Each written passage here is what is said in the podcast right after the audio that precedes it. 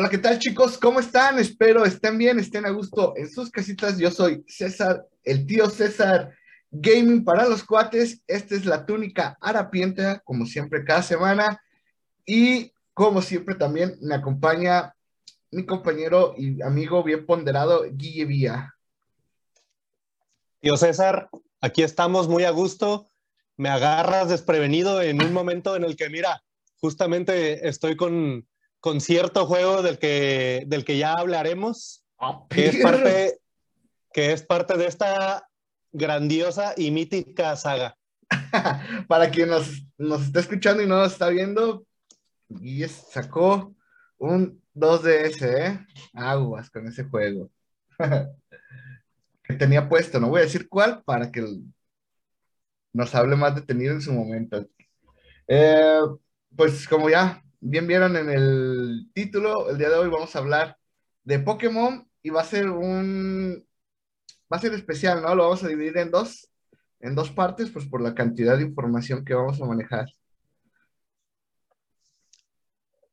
Y eh, bueno, también, como es, va a ser especial, pues nos vamos a aceptar un poco lo que estamos jugando para ir directo al, al grano y que sea más o menos el tema que nos compete, ¿va? Vámonos directo y aparte yo ya hice un poco de trampa porque ya mostré justo lo que estoy jugando en este momento, pero bueno, vámonos al tema, ¿qué te parece? excelente, excelente, pues ya, ya saben, Pokémon, Pokémon es un, una franquicia de, de Nintendo desarrollada por Game Freak, son cosas que a lo mejor ya se saben y si no, pues mira, ahí está el dato de sus creadores, eh, Satoshi Tajiri y Ken Sugimori. ¿Va? Eh, pues así un juego de, de rol, eh, RPG, pero realmente no, eso es discutible debatible. si eso no, un RPG. Pero un juego de rol es. Sí, bueno, y mecánicamente los juegos principales siempre han sido un juego de rol por turnos, ¿no? Ajá. Además, el hecho de que tú puedas nombrar a tu personaje, eh, pues es creado con esa misma intención de que tú interpretes al, al, protagonista de la historia y por lo tanto por ahí puede estar todavía, todavía más el aspecto de, de RPG, no solo mecánicamente y, y por la historia, ¿no? Es correcto. Y pues bueno, Pokémon nació en 1996, acaba de celebrar su 25 aniversario el año pasado y salió en las versiones originalmente Pokémon eh, rojo con Charizard en la portada y Pokémon verde con Venusaur en la portada para la famosísima Game Boy. Y curiosamente acá el Pokémon verde pues nomás no llegó, ¿verdad? Porque nos llegó Pokémon azul y la contraparte, claro, ahí está, Pokémon rojo. Sí, de hecho, eh, en parte está bien, porque no sé si sabías que la versión azul fue como un remaster rápido de todos los sprites de, de los Pokémon. Entonces sí se ve mejor la Pokémon azul que el Pokémon verde. Cierto, cierto. Y, y, aparte, fíjate que estaba escuchando el dato de que en Japón es muy, muy cultural el hecho de que el rojo y el verde son colores contrarios. Es decir, a, acá nos pudo haber llegado esa misma eh, dualidad de versiones. Claro, remasterizando la versión, pero que también fuera Pokémon verde, ¿no? Pero sí. como acá tenemos, tenemos más esa, esa costumbre de que el contrario del rojo más bien sería el azul, no tanto el verde, por, ajá, por aquello de los colores primarios, ¿verdad? Sí. Pues mira, nos llegó Pokémon rojo y azul y así estamos muy acostumbrados. Detalles culturales que siempre ha tenido Japón, en diferencia de, de todo el resto del mundo, pues. Es otro mundo, es otro mundo. Es correcto.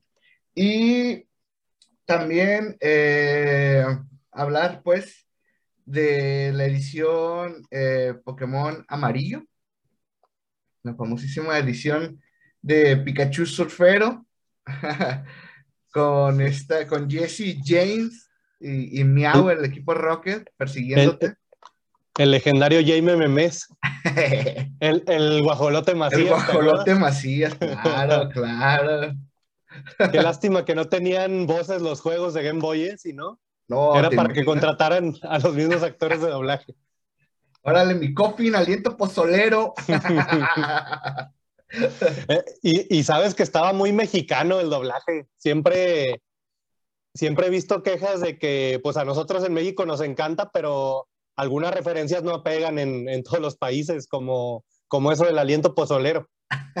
Sí, nadie lo entiende. O sea, el pozole es muy, muy propio de, de, de México y de Centroamérica. Entonces, en Sudamérica, pues sí, nada que ver. Y, y, pues bueno, hablando un poco de, de la primera generación, pues yo creo que, ah, yo creo que son míticos ya, ¿no? Los primeros 150, que después supimos que eran 151. Tenían ahí la, la jiribilla de que, de que existía Mew, aparte de todos los, los 150 Pokémon.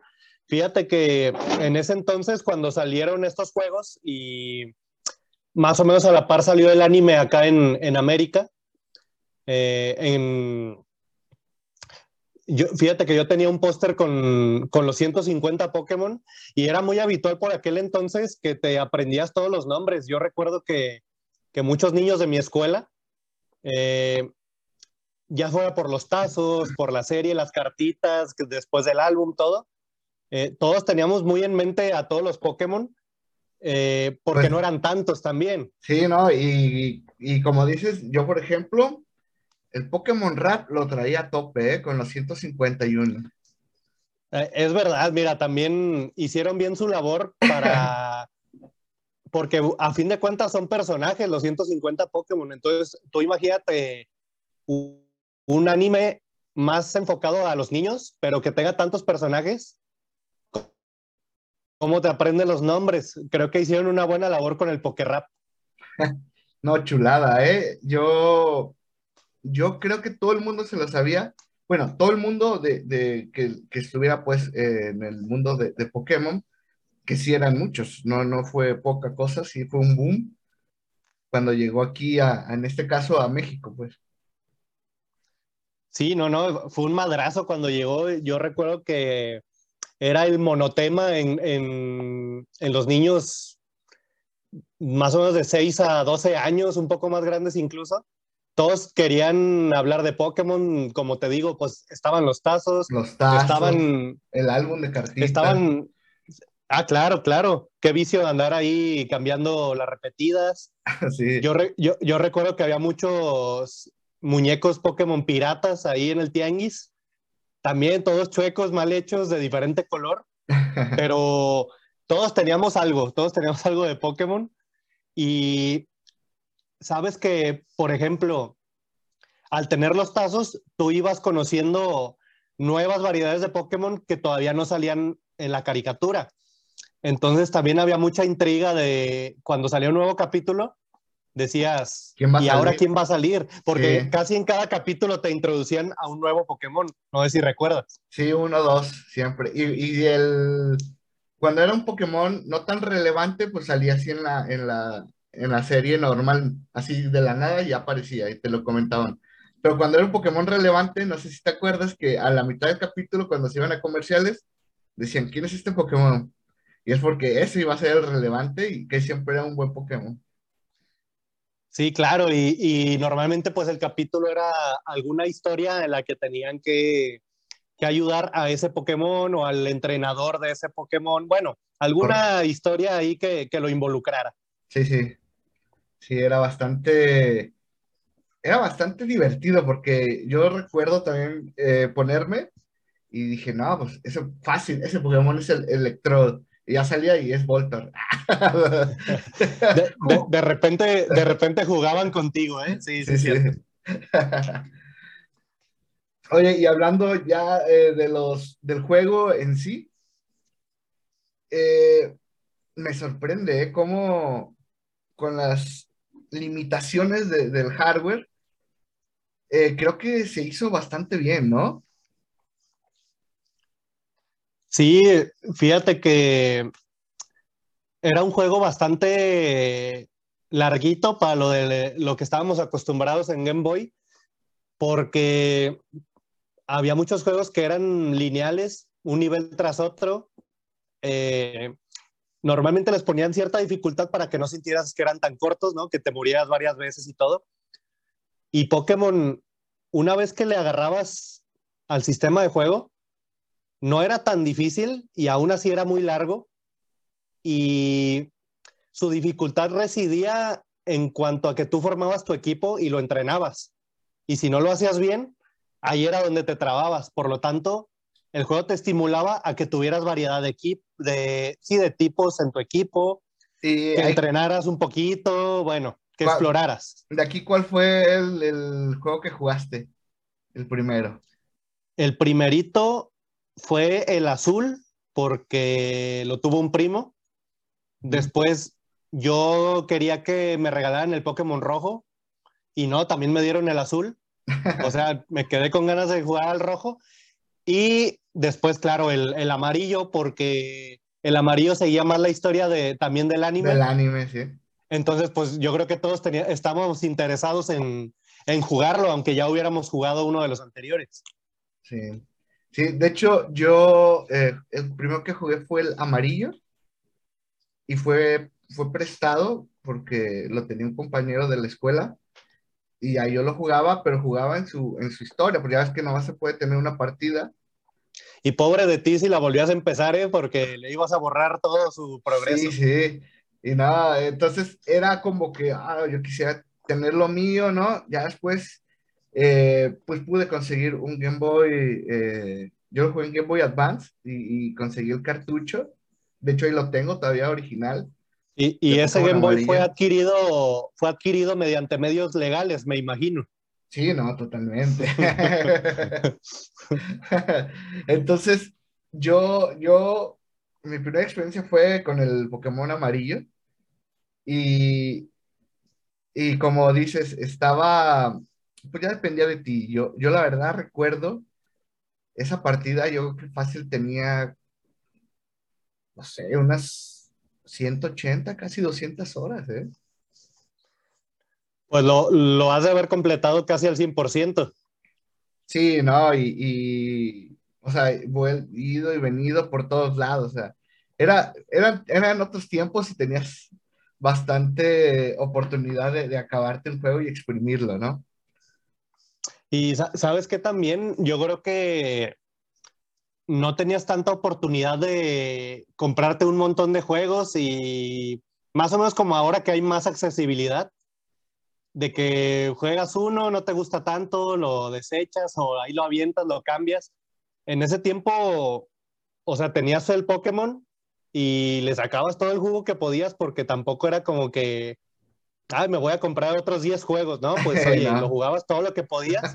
aparte, bueno, pues tenías el reto de completar la Pokédex y pues eso, eso da para muchas horas.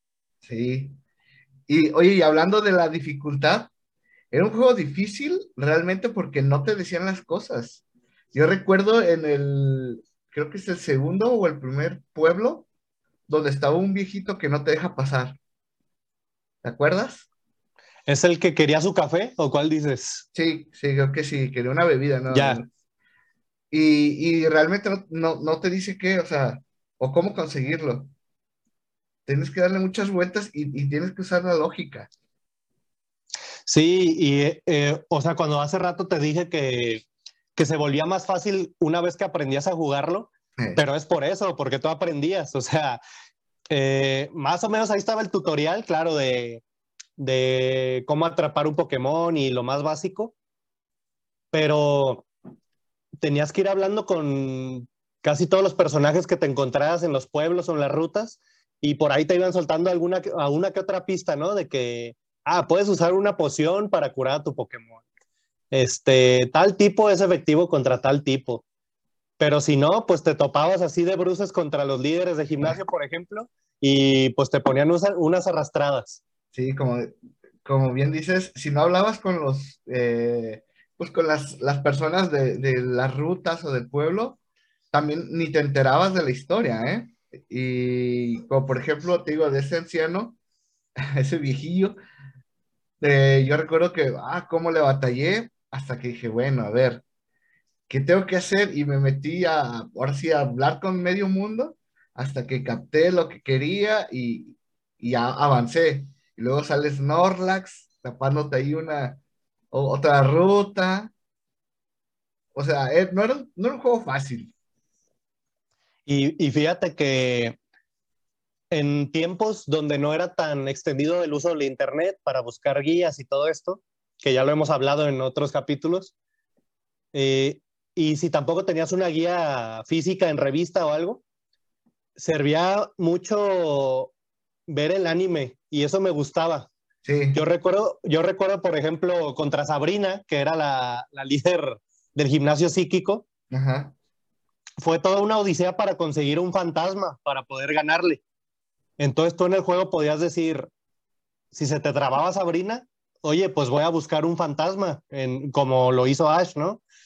O, por ejemplo, para, para Snorlax, pues la pokeflauta, ¿no? Entonces, al menos no sabías dónde conseguirla, pero podías decir, bueno, necesito la pokeflauta para despertarlo. Y había muchas cositas así que podías aprender viendo el anime. Sí, y de hecho, yo tuve eh, ya tiempo después de que un primo desechó todas sus revistas de Nintendo y dije, no, güey, dámelas. Y yo rescaté ahí lo mejor que tenía y tenía el especial de, de la revista de Pokémon Amarillo y ahí venía la guía entonces ahí dije, dije, oh, esto me hubiera servido cuando lo jugué por primera vez. Y, y también vi varias cosas que no, no, no noté en su momento. Así que como dices, si no tenías este tipo de guías, era un juego complicado. Sí, aunque tenía su gracia explorarlo por tu cuenta. Y, y estaba hecho de tal manera en que tú podías encontrar la manera, aunque te tardaras y aunque dieras vueltas y todo, eh, siempre había una, una manera de, de, proseguir con la historia.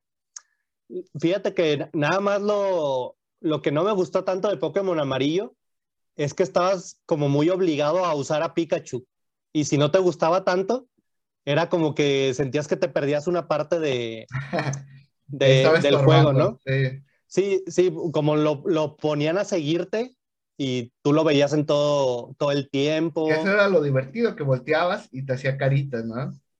Exacto, pero oye, pues uno hubiera querido que fuera cualquier Pokémon, ¿no? Pero claro, esa tecnología todavía no estaba apta para, para el tiempo. Es para la...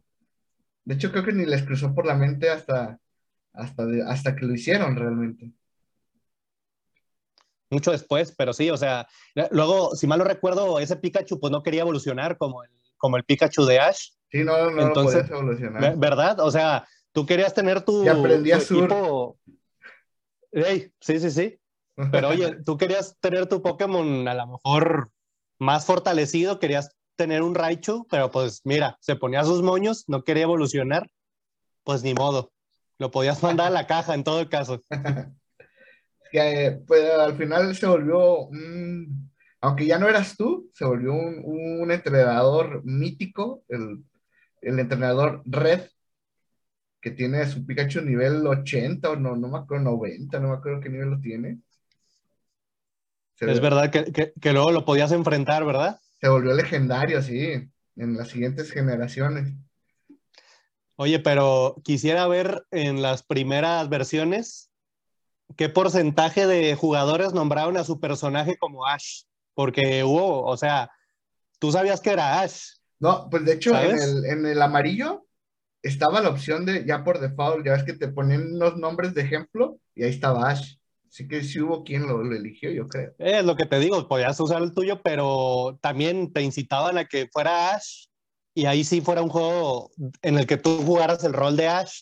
Incluso podías jugarle a atrapar a los mismos Pokémon y todo. Estaba, estaba interesante esa forma de jugar a tener su mismo equipo de, del anime. Oye, hablando de equipo, qué, qué, hiciste?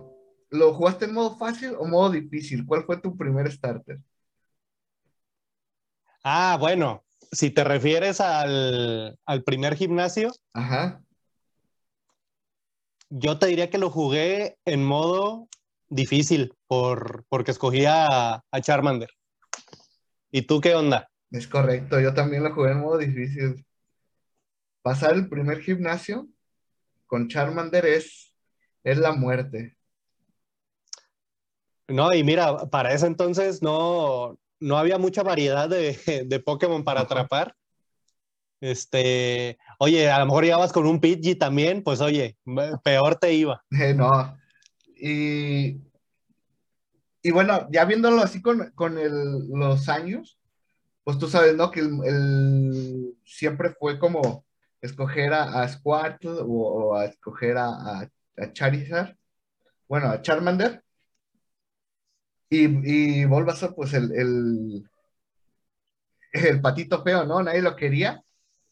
Pero realmente, si escogías a Bulbasaur, el juego te lo pasabas con los ojos cerrados, ¿eh? Sí, la, la verdad no, no entiendo por qué, por qué es tan poco popular Bulbasaur. Si creo que es muy bueno y, por ejemplo, hay muchos Pokémon de agua como para escoger a Squirtle. Sí, digo, si ya lo ves fríamente, Sí. este, también es una buena opción escoger a Bulbasaur. Sí, pues Bulbasaur, haces trizas a Brock, haces papilla a Misty, A Misty, ¿cierto? Y a lo mejor le suples en, en- en- creo que sigue el tipo planta, O eléctrico, por ahí o andaba. eléctrico, creo que sí el eléctrico, y de todos modos no te hace, o sea, no, no es, no es counter, ¿no? Es, es daño normal, pero si tenías cuarto, pues ahí te, así, así te iba.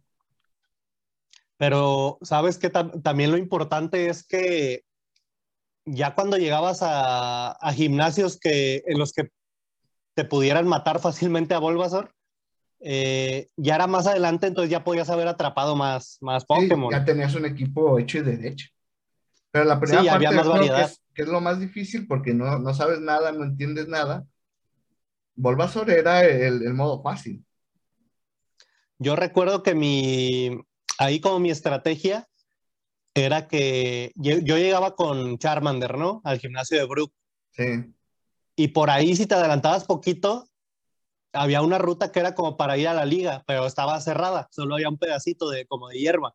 sí. Y por ahí te- salían- te- creo que te salía Mankey, sí, te era el que yo salían- atrapaba. Sí, Entonces ya, ya con un Pokémon de lucha, pues bueno, te podías enfrentar a los Roca. sí, pero era muy, era muy raro, entonces tenías que estar ahí buscándole hasta que te saliera. Sí, o sea, es lo que te digo que, que provocaba que le agregaras horas al juego, ya fuera entrenar, buscar un Pokémon raro y, o completar la Pokédex o eso, buscar un Pokémon que te sirviera para, para el gimnasio en turno. Había, había mucho reto. Sí, sí estaba complicado, como te digo. Y, y, que, y el tema, ¿no? De, de Mew. O bueno, era, no era en tal, era, era, ¿te acuerdas de mi signo?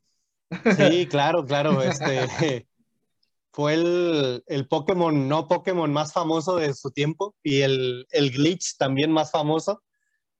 Y oye, pero había riesgo de que, de que se te crasheara el juego intentando sacarlo porque sí, sí eran unos pasos muy raros y muy específicos.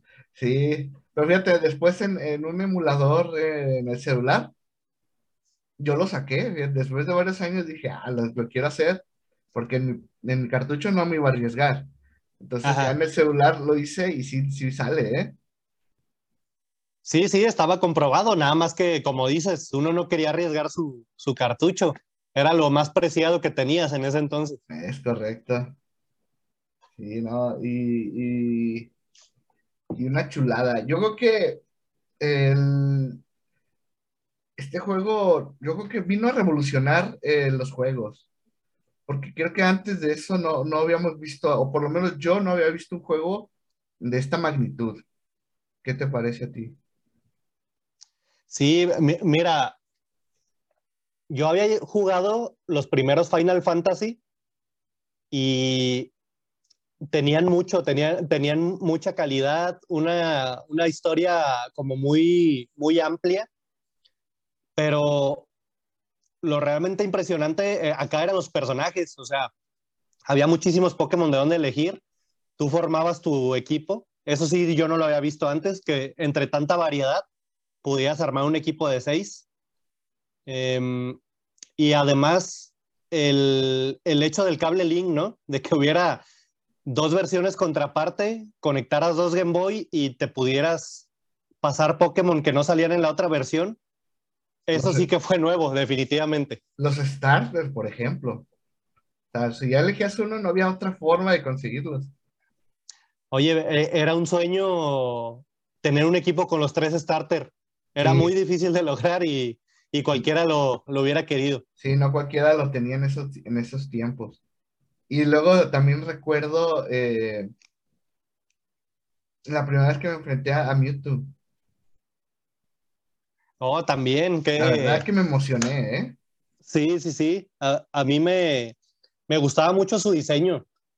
A, a, pesar de que, de que la pantalla del Game Boy pues era lo que era, Mewtwo siempre fue como imponente. Era el, el Pokémon más, eh, pues más rudo en su diseño, más agresivo, eh, imponía miedo, incluso si habías visto la película. Entonces, era un enfrentamiento muy deseado. Sí, ¿no? Y, cuando llegabas, que decías, a la madre.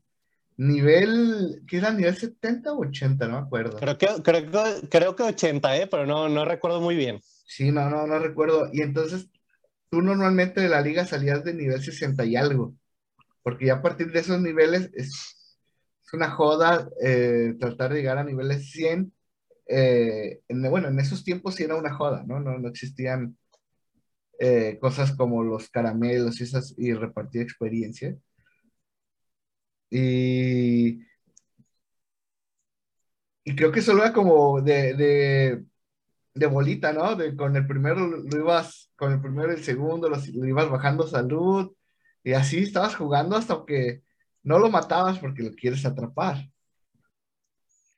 Sí, pero se trataba de montonearlo con lo que tuvieras porque, porque te, podía hacer pedazos todo tu equipo. Así de, o sea, era como el jefe final de este juego. Bueno, pero, bueno, pregunta obligada. A ver. ¿Sí, ¿Sí lo atacaste o te fuiste a usar la Master? Ah, ya sé a lo que vas, ya sé a lo que vas. la Master Ball sí la llegué a usar porque no, no jugué estas versiones una sola vez, ¿verdad? En alguna versión sí la usé, la verdad. Pero yo trataba de, de atacarlo y todo porque por el hecho de tener la batalla, pues oye, era Mewtwo, ni modo que, imagínate aventarle la Master Ball en el primer turno pues, y ni, ni, siquiera, pues sí, ni siquiera veía sus ataques ni nada. Sí, no, yo igual, ¿eh? jamás, jamás, yo sí jamás usé la Master Ball en, en, YouTube. La llegué a usar, fíjate, eh, una, bueno, no una, sino un par de veces, no me acuerdo si con Zapdos o Articuno, pero porque eran imposibles, o sea, yo les, les dejaba uno de vida y no se atrapaban, se dormía, los dormía y no los atrapaban. Dije, no, ya, tomar por saco la Master vámonos.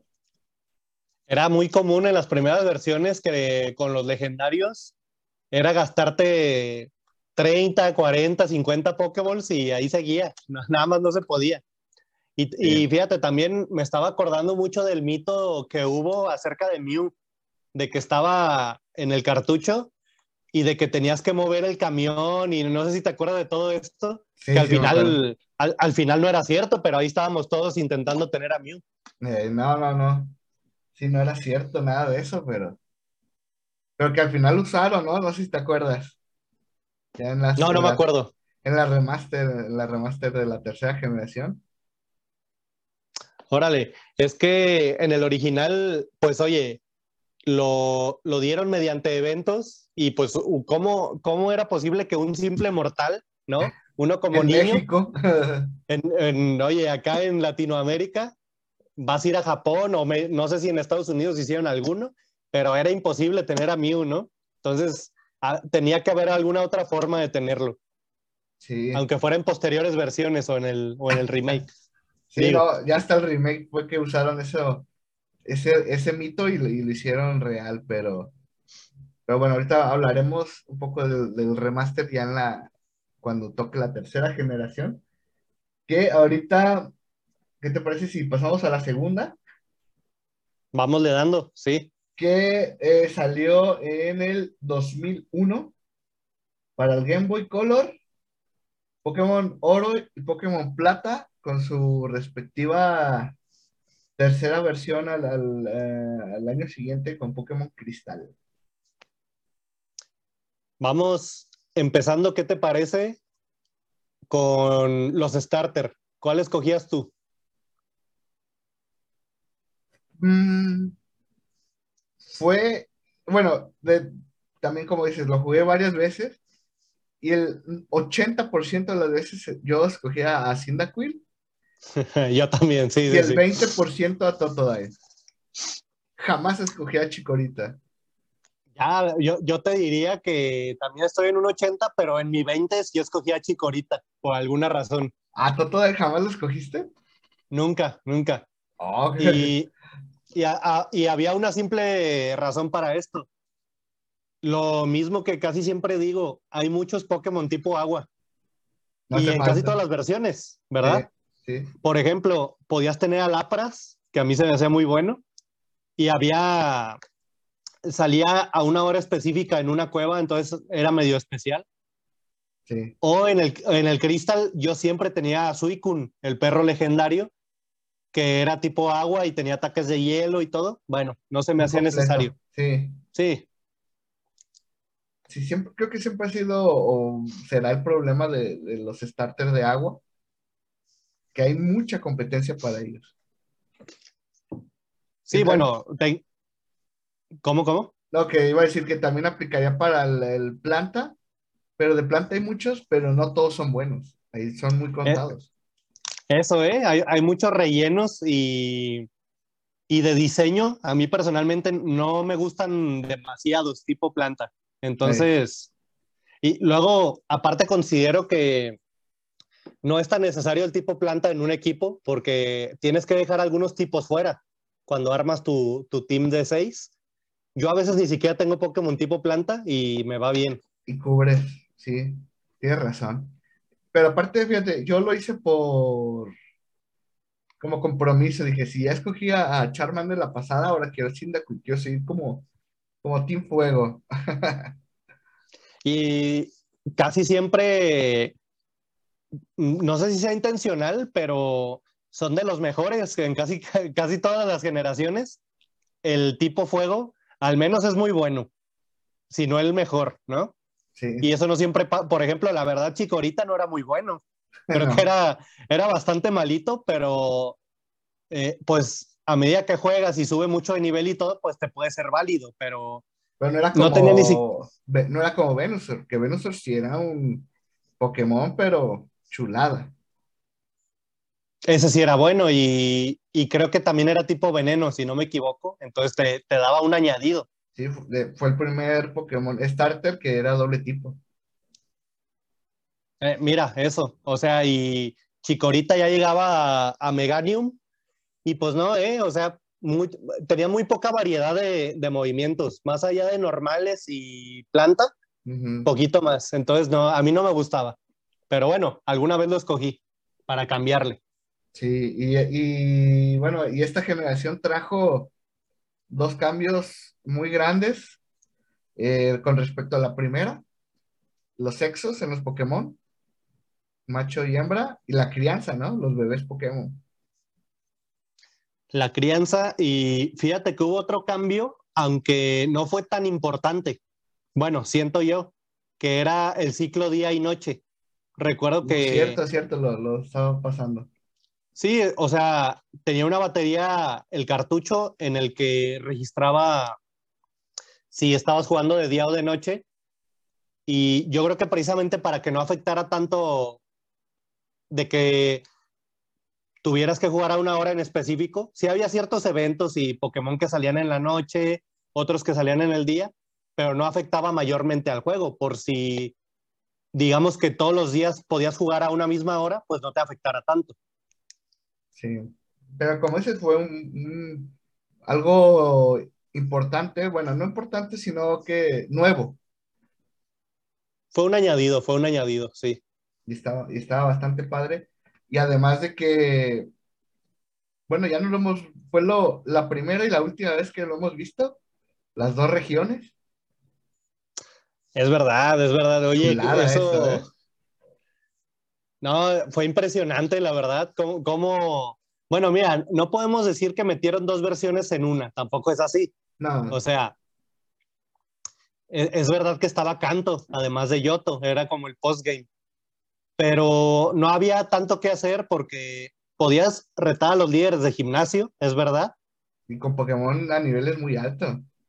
E, eso me gustaba, pero la verdad es que si ya tenías bien entrenado tu equipo, te podías echar uno tras otro así en, secuencia y rapidísimo, pero era muy emocionante poder hacerlo de todas formas. Sí, era muy divertido decir, nos volvemos a ver las caras, culebras. no, sí, y aparte, como ya tenías todas las la MO y, tu equipo completo y todo, pues también no había obstáculos en el camino, entonces te aventabas canto rapidísimo. Pero sí, sí fue un gran añadido, ¿eh? Ahí, ahí tiene razón. Es la primera y última vez que lo vimos y yo creo que lo veremos porque no, no es fácil que lo vuelvan a hacer. Sí, no, cada vez es más complicado. Qué bueno que se hizo en ese momento y que lo, lo jugamos de primera mano. Aparte, ¿sabes? Eh, respecto a la historia de este juego, me pareció muy interesante que, bueno, yo sobre todo jugué el, el Pokémon Crystal, donde estaba Suicune, el cual no era un legendario superior. Eso me llamó la atención para empezar, porque digo, eran tres perros legendarios y ahí entró Suicune como, como la insignia del, del Pokémon Crystal. Eh, sí, porque los me gustó eran Lugia y Jojo y que ya estaban en, plata y oro. Pero toda la historia que tiene que ver con los mitos regionales, eh, la historia ancestral de Yoto, todo eso, el misterio de los Unaun, todo eso a, mí me encantó. Eh, y le da personalidad a este título, en el que hay, hay grandes ciudades como Goldenrod, donde está el casino y, la torre de radio y todo esto, y, hay pueblitos también donde está la torre quemada, que te sale Suicune, la torre de los Bellsprout. Sí, los templos, o sea, como que está basado también una parte en el Japón más, más rural. Entonces, me gustó, me gustó la historia de, esta generación. No, y acompañando la, dualidad, que bueno, ya conocíamos a, a Zapdos, Articuno y Moltres, y, llenaron este, pues esta historia, haciéndola dual, con que Lugia fuera como el, creador de, las aves legendarias y Ho-Ho fuera el creador de los perros legendarios, ¿no? De, de sus respectivas regiones, aunque Lugia pues era, estaba en Yoto, pero ahí viene la, la, conexión de ambas regiones también, ¿no? Sí, se va conectando, este, precisamente pues las dos regiones están en este cartucho, entonces yo lo veo justificado. También salían eh, pues Pokémon de la anterior generación, que aquí volvían a aparecer. Fue una historia pues muy completa y si la primera generación servía para que conocieras qué eran los Pokémon, eh, cómo habitaban diferentes, diferentes sitios, hábitats, pues este lo amplió aún más. Y eso yo siento que nos dio como una lección de historia sobre lo que era, sobre todo Yoto, la región en sí. Sí, estaba muy, muy rica esa historia, que realmente pues en, la primera generación había una historia sí, pero pues como básica, ¿no? Porque era, nada más era el tema del equipo Rocket y como que hasta ahí. Ya lo demás pasaba porque tú emprendías la historia y tú generabas la historia. Pero en Yoto tú llegabas, ahora sí, ya, sentías que era un mundo vivo que a pesar de que tú no estés ahí, han pasado muchísimas cosas y están pasando. Es, es cierto, es cierto. Ahí, ahí diste, diste en el clavo porque sí, como dices, en la primera generación estaba el tema de la banda de maleantes, como, como en prácticamente cualquier juego de Pokémon. Sí. Y aquí volvió a ser el equipo Rocket. Volvió a ser, pero ya un poco como en decadencia. Eso también me gusta, porque en el primer juego... Afectó que tú, bueno, tú no, en, este no eres tú, en, Red había acabado con, con Giovanni. Exacto, exacto. O sea, sí le dieron continuidad en el sentido de que en el primero se veía que estaba más fuerte el equipo Rocket y en este segundo ya no tienen tanto peso, incluso como que dan medio patadas de ahogado con lo de capturar la torre de radio para evolucionar Pokémon, pero están buscando dónde quedó su líder, o sea, están como medio dispersos y pues le terminas de, de, poner el último clavo a su ataúd prácticamente en este juego, a la par de tu historia personal de ganar la liga y todo esto. Sí. Y fueron, oye, aquí fueron eh, 100, 100 Pokémon nuevos, si no me equivoco. Me parece que sí, sí. Sí, 100 Pokémon. Eh, que hacían 251, ya me acuerdo. Sí. ¿Ya contando a Celebi? Ah, sí, ya contándolo. Sí, ¿verdad? Ajá. Y, yo recuerdo también este tema que, que cuando, cuando llegó, creo que fue en el anime que vimos a, a, este, a Zurril, ¿no? no a Sumarril. No, a Zurril. Me, parece que fue. No, a Marril. Fue Marril. Pero, pero fue ah, en la primera película. Ah, en, el, en la primera temporada del anime salió Togepi. Y, estaba fuera. Sí, exacto. Estaba, estaba fuera del. Como yo te digo, tenía yo el póster de los 151 Pokémon y ahí no estaba Togepi. Oye, y también, ¿cómo no decir de, de que sale Jojo en el primer capítulo? Eso también siempre a mí me mantuvo muy intrigado. Sí, yo. Porque. no lo mencionamos, pero es de los mayores easter de la historia, yo creo, ¿eh? oye, yo, yo juraba que era Moltres, pero porque me quería engañar a mí mismo, es que decía, si no, ¿quién es? Pues no está en ningún lado. Sí, creo que fue mucha discusión, ¿no? Que decían que también puede ser Articuno por la cola y el sol le reflejaba y por eso se veía de otro color. Muchas explicaciones que nada que ver.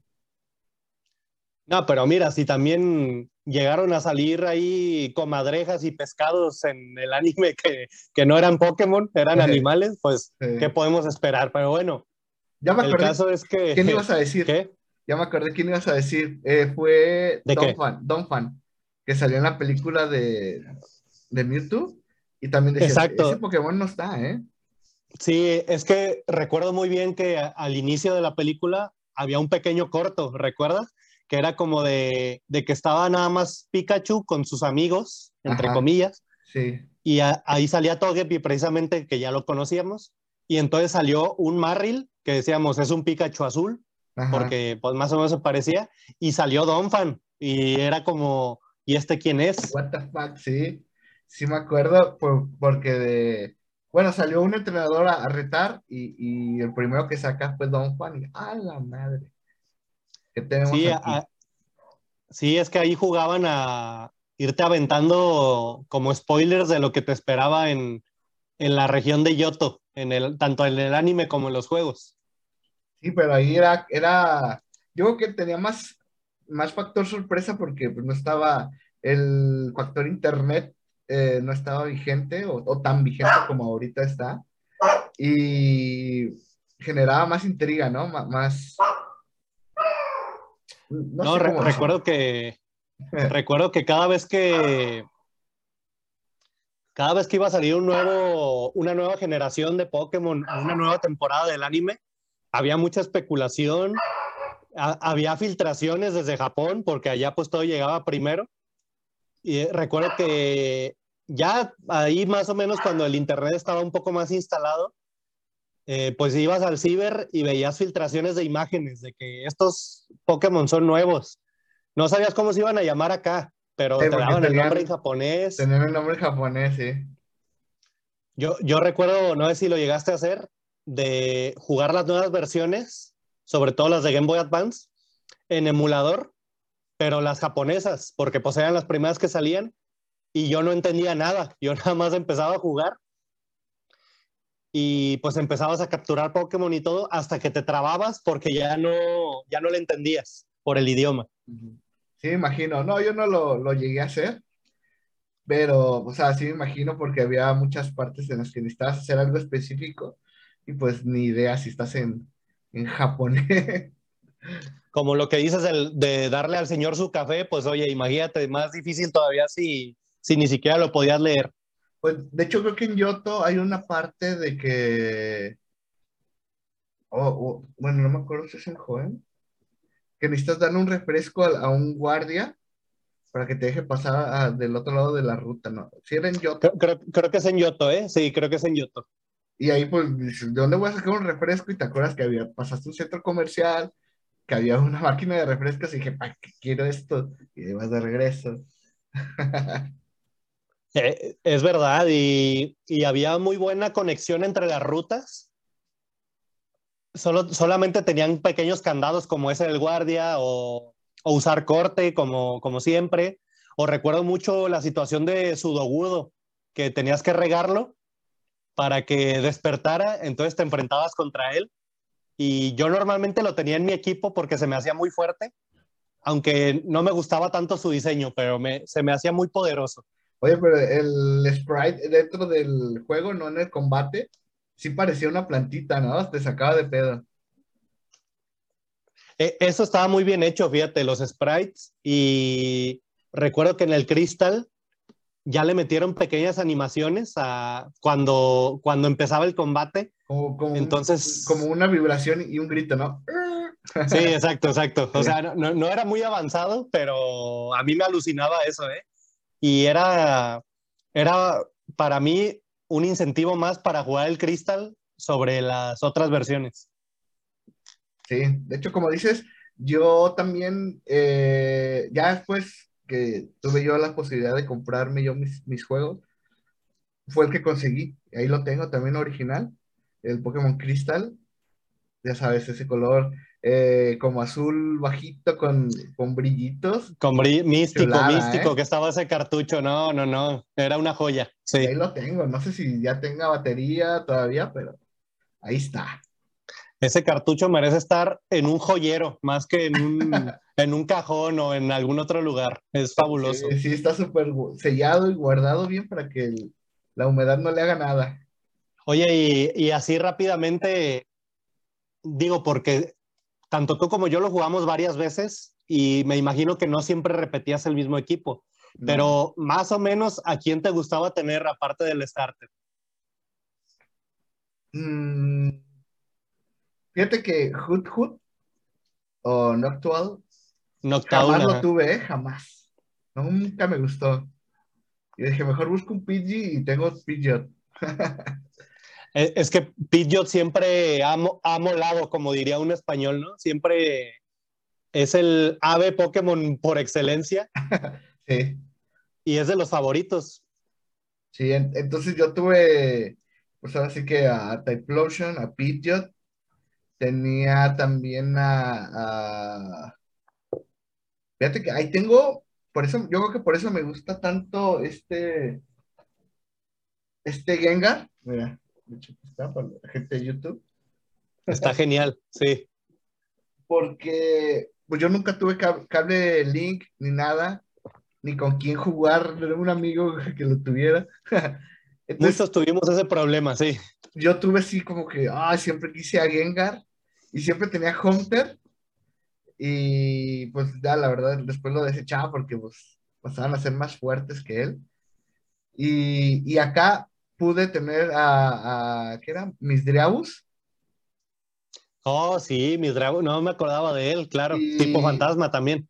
Y yo, para mi parecer, era más fuerte que Hunter, y, y, yo lo tenía en mi equipo porque no podía tener a Gengar, ¿sabes? Sí, ya e, era como el caso de Cadabra, o sea, Cadabra era muy fuerte, pero tú querías a la Kazam y, oye, maldito Game Freak, te hacía buscar a alguien para cambiar, pero, pero era complicado porque aparte, ¿quién te quería dar a lo mejor un Hunter? A lo mejor no te lo querían dar. Eh, Sí, no, ¿Sabes? difícil. Solo que tuvieran ahí un, un montón de hunters y te dieran uno, pero no. O, o si no, era de que tú entrenaras a Hunter, se lo pasaras para que evolucionara y luego te lo Que devolviera. regresara. Sí, Pero era un rollazo. y como te digo, en mi caso, pues no, no pasaba. y, y tenía entonces, tenía estos tres, y luego ten- tuve a... uy, uy, ¿cómo se llama? Pues sí, ¿Quién será? tuve a, a Suicune, siempre estaba al final del equipo. De ley, sí. Snorlax y a. Uy, uy, uy, uy, uy, uy. No me acuerdo del otro, fíjate, ¿eh? En Yoto. No me acuerdo. A ver si ahorita me acuerdo. ¿Tú cuáles tenías? Fíjate que yo siempre que en un Pokémon sale Zubat, yo lo capturo. Es de mis favoritos. Sobre todo cuando ya, ya pudo ser Crobat, ¿verdad? Pero ¿La, la peste? Muchos lo llaman como la peste. sí, fíjate que para mí era un incentivo decir como, este Pokémon nadie lo quiere, pues yo lo voy a tener y lo voy a entrenar y lo voy a hacer fuerte. El ratata de los cielos. E- Exacto, sí, o sea, lo que no me pasaba con Ratata, por ejemplo, pues yo, yo lo hacía con Suda. Me gustaba en alguna que otra partida tener a Skarmory, me gustaba mucho. Se me hacía muy, muy cool tener ahí un ave de acero.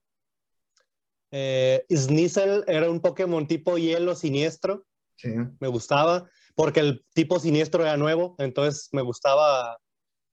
También me gustaba mucho Houndoom, que era fuego, fuego siniestro, era como Sí. un como un Doberman Ah, ya me con acordé. cuernos. Ya me acordé. A Era, ver. era un. Era. eh, Ispion. Exactamente, Ah, porque era, bueno. era nuevo el siniestro. Y yo en, en las en la generación pasada nunca tuve un, un Eevee, como que no me, no, no me envolví mucho de esa onda de Eevee, pero acá sí, porque tenía Ispion y, me, la- me molaba mucho. Oye, pero Espeon era el, el tipo psíquico y Umbreon era el siniestro. Ah, lo estoy confundiendo, perdón. Sí, Umbreon, sí, Umbreon. Umbreon, Umbreon. que- Oye, sí es cierto, es que tenías la posibilidad de, de evolucionar a un Eevee. Se me había olvidado esa parte, fíjate. Sí, sí. Sí, era Uspion. Ah, ya me acordé también. Oh, pero ese sí, ¿cómo se me había olvidado, eh? A ver cuál. A mis Dreabus, al final ya lo, lo, lo botaba y tenía Tiranitar. Tiranitar, mi Pokémon Ah. favorito también de la... Fue mi favorito, top favorito de la región 2, ¿eh? De la segunda generación. No, uh, no, no, no, es que era realmente poderoso y difícil de conseguir, difícil de entrenar. Lo encontrabas, si mal no recuerdo, casi al final de Yoto. Sí, Y claro, se convirtió en favorito de la comunidad por no solo por diseño, sino porque era muy, muy fuerte. sí. Y fíjate que no me pasó lo mismo eh, con Dragonite, fíjate. A Dragonite sí lo llegué a tener en mi equipo, pero lo podía no tener y no pasaba nada. Pero Tiranitar era ley.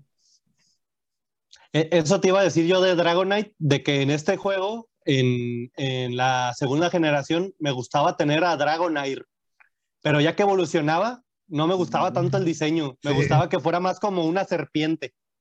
Sí, como que ese diseño de muy de Barney, ¿no? Ah, Sí, es cierto, y, y aparte ni siquiera es del mismo color, o sea, siento que no encaja con sus Con su línea. preevoluciones. Que con la línea Sí. evolu- evolutiva se salta. Sí, es cierto, es el Barney de los dragones, ¿eh? Pero Sí, luego tuve algunos otros rellenos ahí como, como Ampharos, como Girafarik, pero mi Pokémon favorito de esta generación, junto con Suicune, siempre fue y nunca faltaba en mi equipo, Miltank. Me encantaba Miltank porque, pues, oye, era una vacota y le podía dar leche a, a los otros para curarlos incluso fuera de combate. Eso me gustaba. Podías Oye, usar batido. Y mejor, mejor, el Pokémon mejor conocido como la vaca del diablo. Ah, dices por el gimnasio. Sí, no, la odiamos, pero con ganas. Ese era un odio masivo. Oye, efectivamente, yo, yo después de pasar ese, gimnasio, que por cierto está en mi ciudad favorita de este juego, en Golden Road, mm. eh, pues yo, yo justo convertí ese odio en decir, pues yo quiero tenerlo en mi equipo, si es tan, si es tan difícil de vencer. Era como la, la, lógica que yo usé. Sí, sí, sí, pues tiene sentido. Fíjate que yo no, yo al contrario, lo odié y jamás lo estaba en mi equipo, maldito. No, no, lo querías ver ni en pintura. Eh, Oye, y bueno, sin querer queriendo, ya, ya mencioné, pero igual hay que, me gustaría recalcarlo para que esté así sentado, que de la primera generación eh, fue eh, Gengar, mi Pokémon favorito, y de la segunda, Tiranitar. Creo, creo, que podríamos ir diciendo, ¿no? De cada generación. Sí. como te digo, de, de la segunda, yo diría que Milton fue mi favorito. Vaya. Eh, elección a lo mejor un poco impopular. pues como la, la, de Suba. Y, de la primera generación definitivamente fue Golbat y después Crobat. Sin duda. No, pues que te premiaron, o sea, tú, no, tú lo quisiste cuando nadie lo quiso y cuando salió Crobat fue una chulada, ¿eh? Oye, hay que admitir que, que era un Pokémon muy válido, ¿eh? O sea, no era como otros que, que por ejemplo, un Free, de que decías, un Free no me va a servir en la liga, a lo mejor. Pero Golbat y luego Crobat sirven todo el juego y son muy fuertes y muy rápidos. Y pues hasta antes de Crobat creo que nadie lo quería, ¿eh? Bueno, no digo que nadie, pero muy pocos, pues. Sí, por alguna razón a mí siempre me gustó y pues bueno, mira, eh, ahí lo tengo. Esos son mis dos por, por ahora. Excelente. Oye, y nos pasamos a una nueva generación, al Game Boy Advance, en el 2003. Eh, nuevo hardware, mejor diseño, mundo totalmente nuevo y con, ¿cuántos fueron? 135 Pokémon nuevos más que la segunda, no tantos como la primera, pero, o sea, de cajón, no te salía ni uno de las generaciones, dos, de las dos generaciones pasadas. A fuerzas al inicio del juego tenías que eh, jugar con los nuevos. ¿Qué te pareció la tercera generación? No, bueno, en su tiempo fue algo impresionante. Digo, ya lo dijimos de las primeras dos, ¿no? Porque Pokémon estaba fresco y cualquier cosa que salía la rompía en el mundo. Pero ya con el cambio de hardware, ahora en Game Boy Advance, oye, recuerdo desde, la intro del juego. Uf, chulada. No, no, oye, la música, los gráficos, los efectos ahí de luces que le metían, una gota ahí con, de, una gota de agua con reflejo, luego que me parece que salía Latios o, Latias o los dos. los dos. En la intro. En la bicicleta. Cuando ibas en la bici a toda velocidad. No, no, no, o sea. Flygon ahí también. Sí, e, e, ese juego fue impresionante por también por los gráficos, o sea, ya en el juego, no nomás la intro. Y algo muy destacable creo que es la variedad de regiones. Este juego se centró mucho en, en la naturaleza y los Pokémon como parte de ella. Sí, ah, que por cierto, pues no lo mencioné, pero es eh, Pokémon Rubí y Zafiro, la, la, dualidad, y su tercera entrega que fue Pokémon Esmeralda. Y como dices, eh, eh, Rubí, comandada por Groudon, Zafiro, comandada por... ah, recuérdame el nombre. Bueno, Zafiro es Rayquaza. No, Zafiro es... Perdón, Zafiro es Kyogre. Kyogre, ¿cierto? Tienes razón. Sí. Y Esmeralda, pues eh, Rayquaza. Esmeralda. Exacto, exacto. Y, y sí, es lo que te digo, o sea, la naturaleza y cada Pokémon de estos legendarios forma una parte de ella, ¿no? y en general, sí, y en general el juego va mucho por ahí porque tienes un desierto, tienes grandes rutas de agua que a muchos este, nos hartaba estar nadando tanto tiempo, ¿no? Tienes bosques, tienes una ciudad que las casas están en los árboles, o sea, eh, eh, esta generación está muy metida en la naturaleza y también introdujo el clima, tanto gráficamente como en las batallas. Como en las batallas, es correcto. Y, y por eso también metieron otro Pokémon que aunque no es, no es muy no es legendario, perdón, hace su aparición que es Castform, que cambia de acuerdo al clima. O sea, sí, sí. Los temas de esta generación me gustaron bastante y digo, creo que se nota que es de, mis favoritas. Sí, de hecho es lo que iba a mencionar. La, la, tercera generación es la que más he jugado en mi vida, ¿eh? Igual, igual. casi igual el Crystal, pero por ahí, por ahí va. Sí. sí, y bueno, también metieron más, un poco más realismo, ¿no? Como dices, con el tema de, las, de la, pues, estaciones y los climas, porque no puedes ir a la zona de, de, desierto porque había una tormenta y necesitabas los, los lentes, ¿no? Para poder meterte y que pudieras ver. Sí, de ese, de, ese tipo de detalles hay muchos. Y bueno, también antes de proseguir, ¿qué te parecen los starter? ¿Cuál era tu favorito? Aquí está difícil porque por, creo que por primera vez estaban muy parejos en cuanto a, a pues elección del jugador. Creo que aquí sí no hay, no hay uno que sea tan despreciado sino que más o menos equilibra, aunque creo que sí hay un favorito. Sí hay un favorito, pero fíjate que yo como era, ahora sí que ignorante en el tema, yo realmente no me empapaba tanto de, de, antes de que saliera un juego. Entonces llegó y dije, wow, pero no sabían nada del juego. Entonces, y que parte también estaba bastante bien, se me hace, que yo elegí por, por amor a primera vista. ¿Y, cuál fue? Yo dije, un pollito es, como muy de, muy de niña, ¿no? Sin ofender, obviamente, pero yo era un niño de, primaria y, no voy a tener un pollito. Así pensaba uno de chico, pues. Sí, sí. es normal. Es normal. Y Mosby no me gustó, fíjate. ¿eh? Esos, esos que tenía aquí en los cachetes, nomás, no. No, no me, no me terminaba de, de cuajar.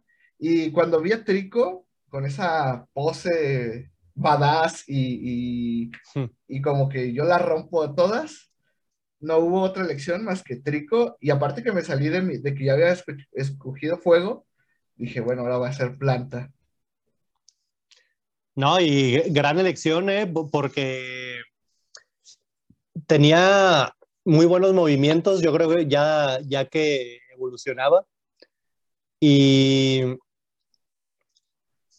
creo que el detalle con, con Blaziken, o sea, con Torchic, cuando lo escogías, es que, como ya te lo dije el otro día, creo que no hay muchos Pokémon de fuego realmente usables en esta generación.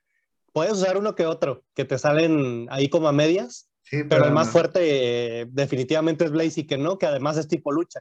Sí, la, la tercera generación al, en su historia pues carece de, de tipo fuego. Sí, por ahí tienes a Cameru, a Macargo, pero además de que tienen dobles debilidades, este, no son tan fuertes ni tan interesantes. Y también diseños, como dices, muy interesantes. Habrá quien le gusten, pues, pero sí, yo, yo no era de ellos. No, no. ¿Y, y, tú a quién escogiste? Yo la mayoría de las veces escogía a Torchic porque, pues mira, siempre escogí tipo fuego, ¿no? Pero yo creo que sí, un, un 60% de las veces escogí a Torchic y un 40% a, Trico. A. Trico también lo escogí bastantes veces y nunca tuve a Swampert porque lo de siempre, creo que en algún punto puedes encontrar un Pokémon tipo agua que, que te venga bien. Entonces, Swampert pues nunca fue de mi, de mi interés. Sí, Sí, yo de hecho yo también, pero ya, ya después de varias veces que, que, lo jugué, que me di cuenta que Torchid, pues era, Blaziken era una riatota, ya lo escogía, pero siempre era Trico o Torchid. Mudvik tampoco fue, fue lo olvidado para mí en esa generación. Y fíjate que aún así era bastante bueno, como, como te digo, para mí también fue olvidado, pero era fuerte, tenía buenos movimientos, pues, de hecho, era tipo tierra, eso le ayuda mucho, aunque no contra el tipo planta. Creo que eh, en comparación de la segunda y de la, de la primera y de la segunda generación, esta vez los, los tres Pokémon sí estaban muy nivelados. Quien escogieras lo podías armar sin problema. No es como escoger a Chikorita o a Charmander en el inicio de la primera generación. Sí, e, es lo que te digo. O sea, cualquiera de estos tres está muy, muy bien. Pero bueno, es que recordar lo fácil que era con Blaziken, el juego, para mí era muy fácil. Y una vez que, que lo tenías con, con buena variedad de movimientos, oye, arrasabas con todo. Sí, sí. Y, y, con, y ¿qué más? Ah, sí, el tema de, no sé si te acuerdas, que siempre que llevas como a una casa que tenían la tele encendida, había, estaban las noticias al, al inicio, al inicio del juego, porque después cambiaba la historia. Pero al inicio hablaban de un Yarado rojo descubierto en Yoto, ¿te acuerdas de ese detalle? Oye, es verdad, es verdad. Sí, es como una conexión ahí con Yoto. Sí, te decían, es cierto. Esto es un nuevo mundo, son nuevos Pokémon, sí, pero realmente es una nueva región y el mundo es igual. O sea, esto está pasando allá en, Yoto y tú dices, ah, yo estuve allá cuando sucedió lo de Yarados Rojo. Y, ajá, yo, yo conocí ese Yarados, ¿no? De hecho, muchos lo tuvimos en nuestro equipo. Es correcto. Ese detalle de la televisión fue bastante bueno con el Yarados Rojo. Y después, cuando pasó lo de la catástrofe de, de, de Kyogre y de, de Groudon, las noticias cambiaban y, hablaban sobre ese tema, ¿no? De que estaba habiendo catástrofes a nivel eh, global. Sí, es verdad. O sea, creo que está muy integrado todo en el juego. O sea, toda su historia, este mito ancestral entre el duelo de la tierra contra, contra el mar, los equipos que ya, ya no era... Y, el equipo Aqua, es lo que te iba a decir, ya, ya no era el equipo Rocket, ya eran otros equipos de, de maleantes. Este, pues como te digo, el mundo de que había, había rutas con lluvia constante, estaba el desierto con la tormenta de arena, eh, había una isla tropical en la que llegabas en barco, luego tú podías eh, ir con surf a otras islas, eh, había una parte donde había un volcán, entonces todo estaba lleno de ceniza.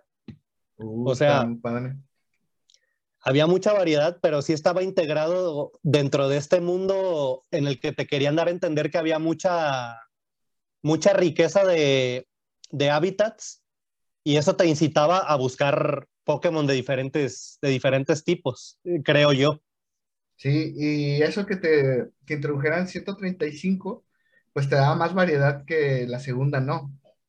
Que por eso en la segunda, pues desde el inicio veías Pokémon de ambas generaciones y acá no, o sea, sí te sí daba para empezar con puro nuevo y ya después si te querías hacer de, alguno anterior, pues ya se fueran liberando poco a poco. Sí, por, ahí también, más o menos al inicio del juego salía otra vez Subat y pues yo por supuesto que lo tuve, pero había muchos Pokémon muy interesantes como, como Ninkada que se convertía en ninjas al principio era, un Pokémon tipo bicho muy válido. En, las otras generaciones había pocos sí. que fueran tipo bicho, a lo mejor Giracross, ¿no? Pero fuera de ahí no había tantos y en este juego se agregaron varios tipos bicho que ya eran más válidos. Luego se introdujo el sistema de las vallas, el cual te servía tanto para diferentes efectos en los Pokémon que, los, que usaran objetos en batalla, o para los concursos de belleza, ¿no? Que fue otro elemento que se agregó en esta generación. Y que ibas, que las podías volver a plantar para que cuando volvieras a pasar tendrías otra vez vallas de ese tipo. Estaba muy bien, de hecho. Sí, ahí sí justificaba el paso del tiempo, porque ya dijimos en la segunda generación había día y noche, pero ahora con, con esta variedad y sistema de tú regar las vallas y tener mucho que hacer con ella, eh, sí, sí había, había un incentivo, pues, de que pasara el tiempo, crecían tus vallas y ya las usabas. Y algo más que se agregó también, lo cual era casi casi una curiosidad, pero a mí me llegó a gustar, era lo de las bases secretas. A mí me gustaba mucho. Que, Mejorarlas como tú querías, está muy bien. Sí, y, y, los spots donde las podías hacer, o sea, recuerdo que había uno en una roca, hacia un ladito del, del mar, en la playa. Entonces tú, de niño como que soñabas, decías, fíjate, ahí me gustaría tener mi base, eh, ¿sabes? O sea, donde yo, yo poder meterme y que fuera mía y estar a un lado del mar o frente a un lago donde tenías que llegar con surf. O sea, era alucinante en ese tiempo. Sí, o como dices, en la aldea de este, de que las casas estaban arriba, en los árboles, también por ahí abajo, en la parte de abajo había una, había para hacer tu, tu, ¿cómo, dijimos que se llamaba? La base secreta. Ándale, base secreta. Y, y, yo, yo escogía ese lugar siempre, me gustaba. No sé, como veía muy de, de jungla, se, me hacía pues en mi, en mi imaginación. sí, es lo que te digo, o sea, era casi una curiosidad que no afectaba el juego, pero, pero nos gustaba, ¿no? Oye, y un tema que, que mencionaste ahorita, pero que creo que hay que mencionarlo, en los concursos, creo que llegaron y han llegado para quedarse porque cada generación hay concursos de diferentes cosas, pero a nadie les gusta, ¿no? ¿O a ti sí te gustaba? Fíjate que como minijuego, digamos que estaba bien, le añadía un poquito de variedad, pero Sí, pero creo que no deben tener tanto peso en la historia. O sea, deben algo, algo alternativo, algo, algo secundario y que queden para quien les guste, pero creo que no, deben tener tanto peso. Afortunadamente aquí no son una parte tan importante, solo te, los presentan y los puedes tener, los puedes hacer, pero hasta ahí, queda como curiosidad. Te obligan a entrar a, a uno y después si tú quieres pues le sigues, pero una vez haces eso, vámonos. Aunque... Sí, nada más el primero. Sí, aunque te diré que yo lo, ya después lo llegué a usar bastante por el tema de, de FIBAS, ¿eh? Para evolucionar a Milotic. Me imagino. Que sentirse precioso. Eh, pues no te queda de otra más que entrar a los concursos y que le digan que era bonito. Eh, eso fue inédito que un, que un Pokémon evolucionara por belleza. Fue, fue algo muy raro, muy, muy nuevo. Y oye, pues de los mejores que podías tener en la, generación Milotic, así de difícil era de conseguir y luego de evolucionar, pero era, era poderosísimo y su diseño también molaba, ¿no? Sí, no, una chulada de, de Pokémon que pues por algo sigue siendo de los favoritos en, pues, generación tras generación, siempre son de los más elegidos. Sí, ve, como para qué querías tener a Swampert si lo podías tener a Milotic, digo yo. Otra vez, ¿verdad? Otra vez regresando. Eh, no, no, es por, por, seguirle tirando a Swampert, pero pues, ¿qué te digo? Oye, y después del, de este tema que mencionabas del, de la guerra entre la Tierra y el océano, en la tercera generación, bueno, perdón, en la tercera edición, la, Esmeralda, ver cómo bajaba Rayquaza a calmar estas dos bestias, una chulada, ¿eh? O ver una película. Eh, eh, no, era, era tremendo, era tremendo. Y cuando, cuando ibas tú a enfrentarte a Rayquaza, también en esta zona que no, no recuerdo si era el Pilar Celeste o no recuerdo cómo se llamaba. pero... Pilar, Sí, Pilar Celeste. Creo que Pilar Celeste, ¿verdad? Sí. Oye, pues también e-, era una, una zona muy diferente, muy original, en la que llegabas ahí al recinto donde estaba Rayquaza. Y creo que tuvo suficientes añadidos para, para ser muy importante la versión Esmeralda. No solamente, no, no, no solamente volver a jugar la historia, porque a veces se podía hacer pesado, pero te daban oportunidad pues de, de tener otro equipo del que habías tenido en las, en las versiones anteriores, perdón, y todo este arco nuevo de la historia de Rayquaza también. Sí, era. Fue, fue impactante, la verdad. Fíjate, también, no sé si recuerdas la casa de los, de los Reyes, que eran otros, ah, otros legendarios y también dificilillos de, de conseguir, tenían su, su, proceso. Sí, este tema del, del braille, ¿no? Qué, sí, qué buena que, añadidura. Que tenías que ir a diferentes cuevas a lo largo del mundo, una incluso estaba sumergida, que tenías que usar el buceo con alguno de tus Pokémon.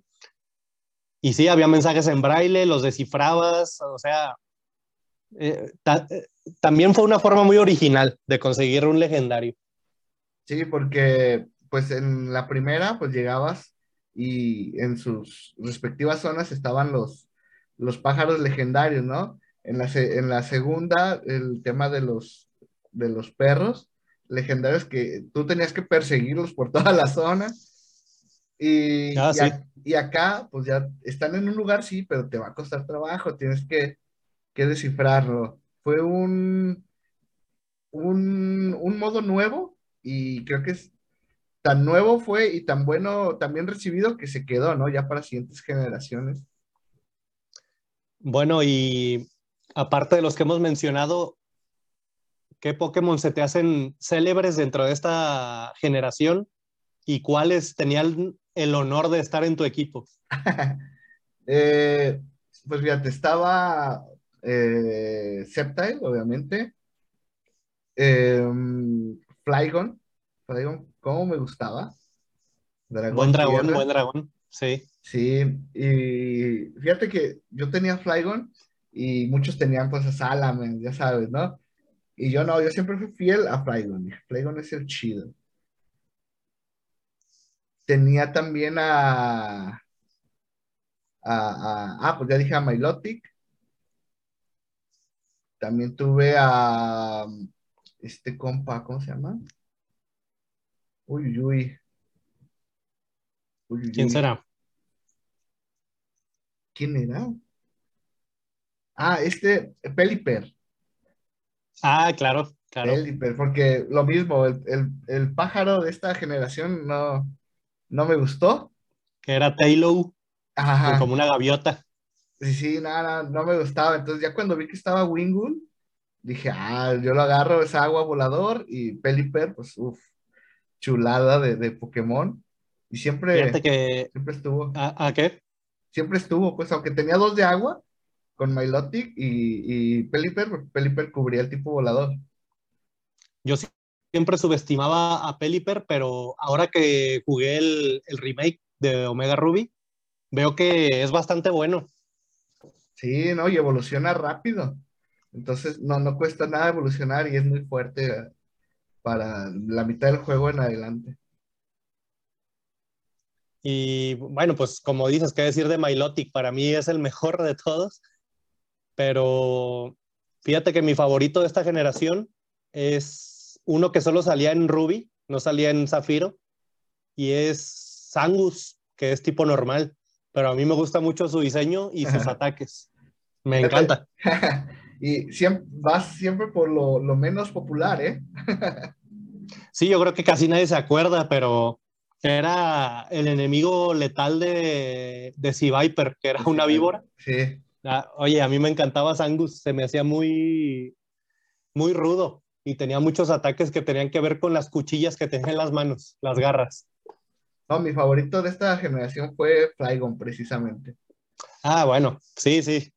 Eh, es que aparte tenía mucho, mucha variedad de ataques y, y era tipo tierra. Entonces, podías tener terremoto, algún ataque de dragón y otra variedad que, que, tú quisieras. Sí. Y también, pues ya para terminar, eh, los seis, eh, Rayquaza siempre se añadía a mi equipo para el frente de batalla.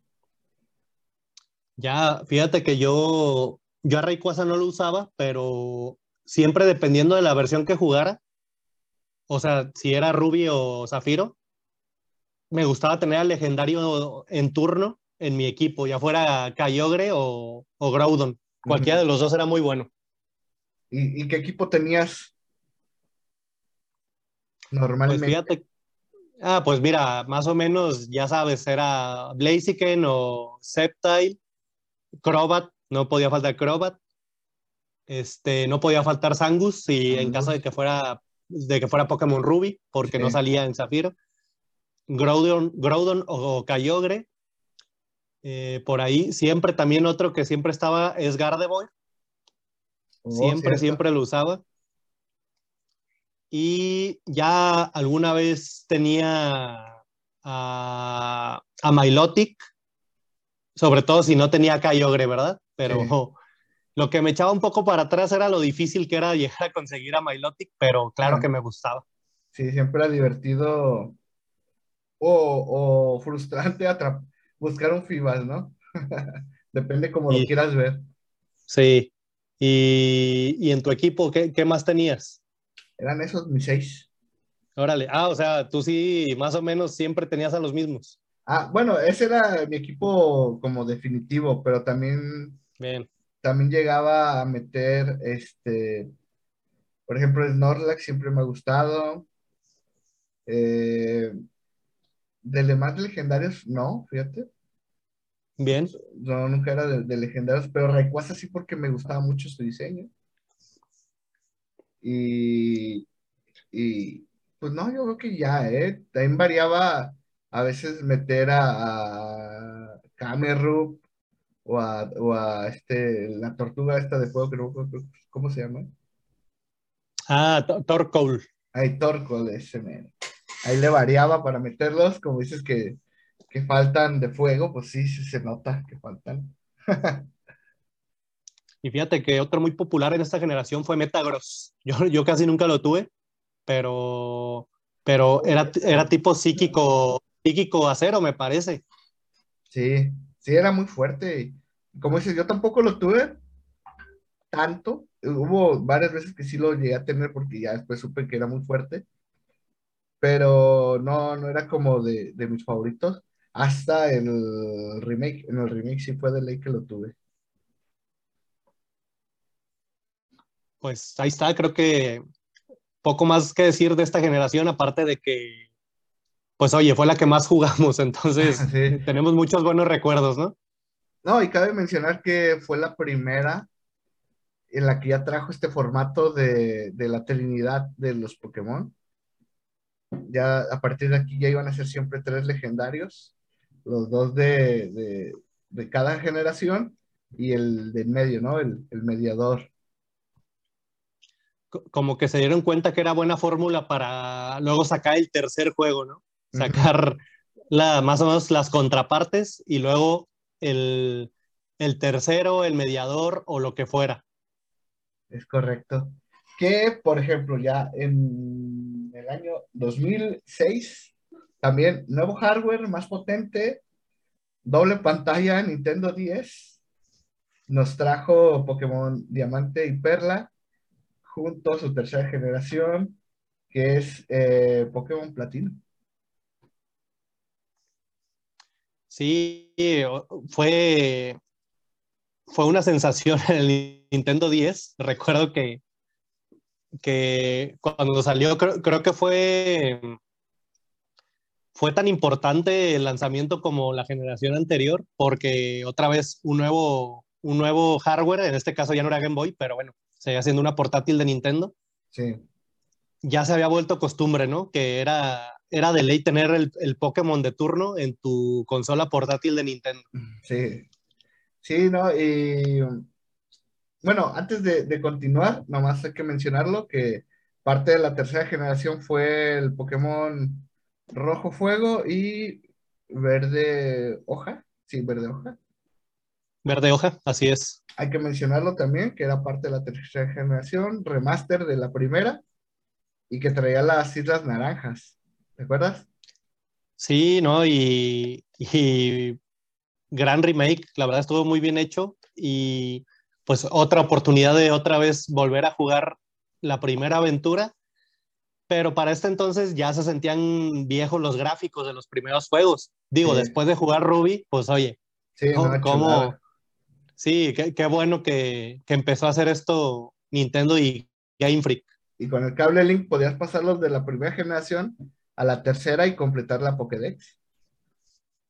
¿Verdad, verdad? O sea, si ya te habías encariñado con, con tus pupilos que usaste en aquel entonces, los podías, les podías dar nueva vida en el Game Boy Advance. es correcto, es correcto. Bueno, lo quería mencionar porque no se nos vaya a ir y bueno, nunca falta que no hablaron de estos juegos. Pues ahí está. Es, necesario, sí. y a ver, y, si quieres, ahora aquí empezamos por los iniciales. ¿Cuál, cuál fue tu inicial favorito y cuál más o menos y el que no? Fíjate que, a ver, voy a, a tener que hacer una pausa para refrescarme los nombres. Porque en esta generación, o sea, me acuerdo de Torterra, que era el que yo agarraba, pero, pero a ver, aguántame poquito. Bueno, yo, por ejemplo, eh, yo siempre escogía a, Monferno. Ya, sí, sí, sí. Que era este payaso. También, también tipo, tipo lucha, ¿no? También. Lucha fuego, sí, que volvieron a repetir. Sí, es cierto. Ese era, era de ley, porque era muy buena onda este, escoger ese Goku de fuego. Y luego estaba Piplup. Estaba Pliplut, eh, perdón, en el tipo agua, que esa era mi segunda, mi segunda opción. Casi no lo elegía, pero cuando lo llegué a elegir, pues era, era para tener un eh, Empoleon tipo agua acero, una combinación de, de tipos muy peculiar. Ahí sí estaba interesante, sí. Sí. Pero y me imagino que Torterra ni lo volteabas a ver. No, Torterra fue el olvidado de esa generación, para mí. Por alguna, por alguna razón me gustó, yo creo que fue su diseño. Y, y pues no sé, o sea, no quería siempre escoger al starter de fuego. Entonces, pues bueno, yo siempre me iba por Torterra.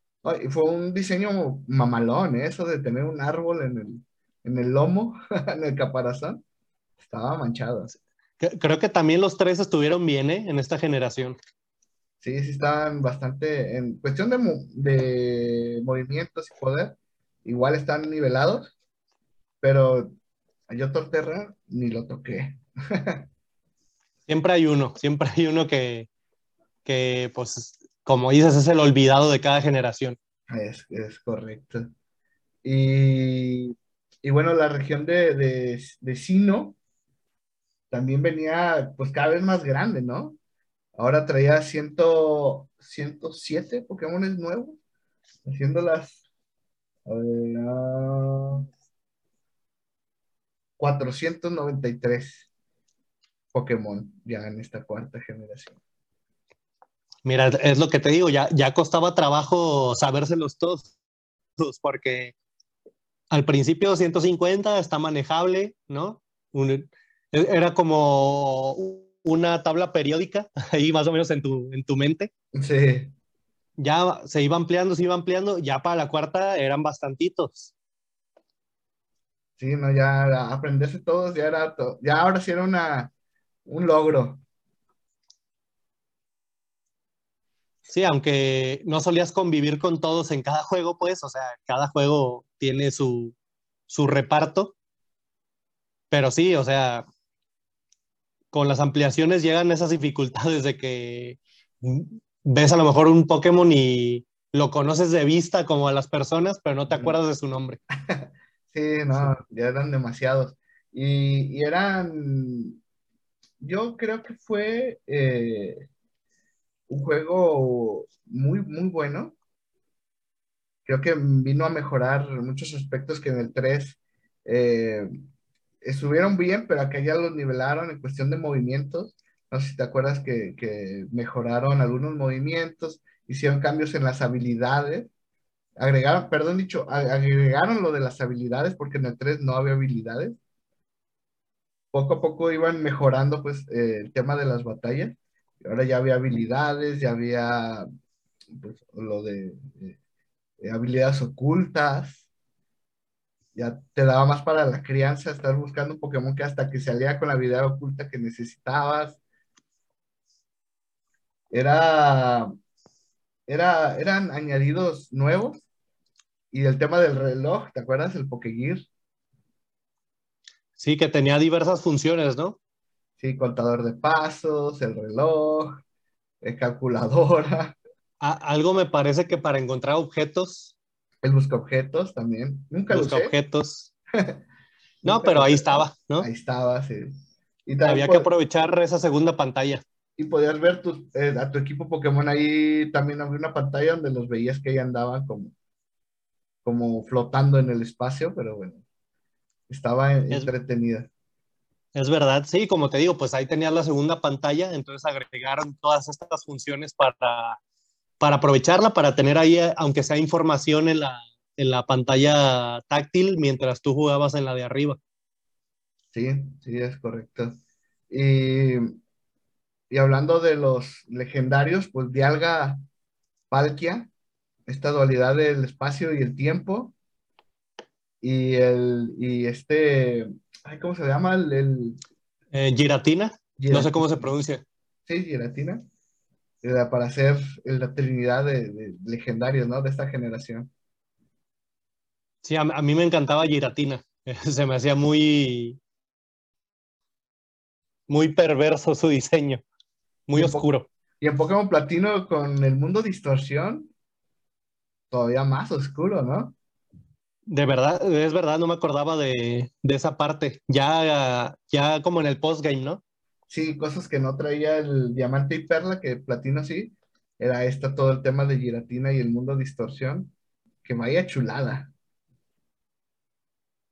No sé si te acuerdas cómo girabas y, bueno, estaba distorsionado todo. Sí, sí, es que estoy recordando que, que ya el Nintendo 10 daba para este tipo de cosas, de, efectos. Si ya nos habíamos sorprendido en el Pilar Celeste en Game Boy, en Game Boy Advance, pues bueno, mira, ya, ya lo que nos dieron con los legendarios de, de Diamante y Perla. Sí, ¿no? Y que eran más impactantes, ¿no? Creo que estos diseños como que se lo tomaron más en serio y, y fueron tantos diseños más serios como impactantes, ¿no? Esa es mi percepción. Sí, siento que cada vez se hicieron más, más, ¿cómo decirlo? Más adultos los diseños de los legendarios, porque cada vez se veían más agresivos, como que representaban más peligro cada vez. Y pues, oye, si ya llegamos a este punto en el que se distorsiona el tiempo y el espacio, ya estamos hablando de, de entes o deidades muy poderosas. Sí. Y bueno, también como dices, que maduraron en, los diseños, se madura también en la, en la, historia, que ahora ya nos traen todo esta, este, pues sí, nos, nos cuentan ya que hay un dios Pokémon, está su contraparte Giratina, y, y, que, y que el dios, este dios Pokémon, Arceus, eh, los creó para, pues, ayudar, ¿no? Para, llevar un tiempo, llevar un, espacio correcto, giratina para que sea la, la, unión entre, entre ambos. Fue una historia que más, más rica, pues. Más mística, básicamente ya estamos hablando temas religiosos dentro de este mundo de Pokémon. de hecho. Y se me hace como arriesgado el, el hecho de que hayan metido a Arceus porque estás hablando de, del Dios definitivo prácticamente. Eh, o sea, prácticamente estás diciendo que... Es tu tope, ¿no? Sí, exacto, que cualquier legendario, por más que le agreguen que sea lo que sea, no puede ser mayor que Arceus. Yo creo que Arceus no debería ser un Pokémon capturable y no deberías poderlo tener en tu equipo porque, bueno, pues a fin de cuentas es, Dios, ¿no? Y creo que debieron hacer una excepción ahí, o sea, que fuera el único Pokémon que no puedas controlar ni con, ni con trucos, ni con la Master Ball. Atraparlo. Sí, yo, yo creo que tampoco, ¿eh? O sea, digo, hubiera sido mi elección para que quedara realmente ahí como, como el ente místico que está en el mundo y es el único que no se puede capturar. Pero bueno. Pero también matarían su... Creo que su historia daba, daba para eso.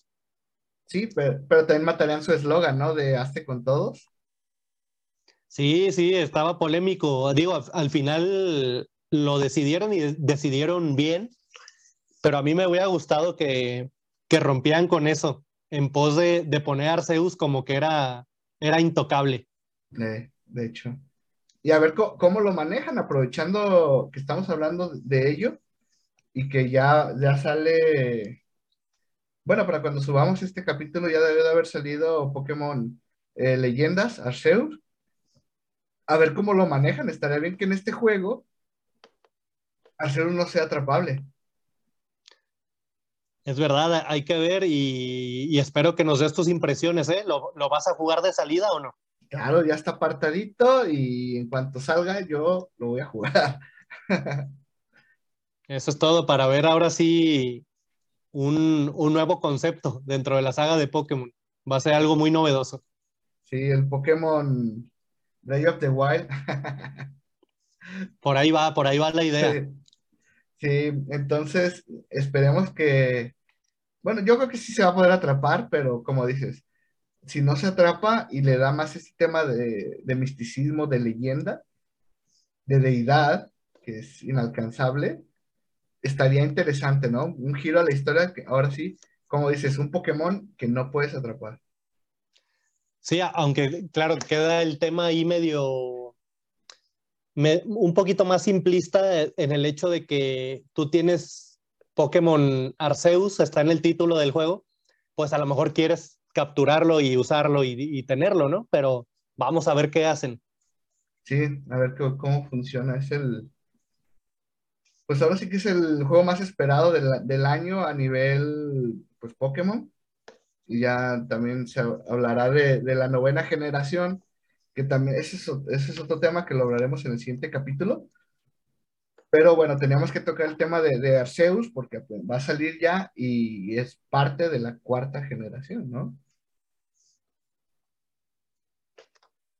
Y de los... También esta cuarta generación, ahorita que dices de lo... mencionaste lo del misticismo y todo esto, pues nos trae al, trío, ¿no? Místico. Eh, Acels, y el otro que no me acuerdo cómo se llama. Es verdad, es verdad. otro. Otro trío místico, aunque bastante fellito los diseños, según yo, ¿eh? No sé tú qué opinas. pues no, a mí no se me hacen feos, pero sí se me hacen muy simples.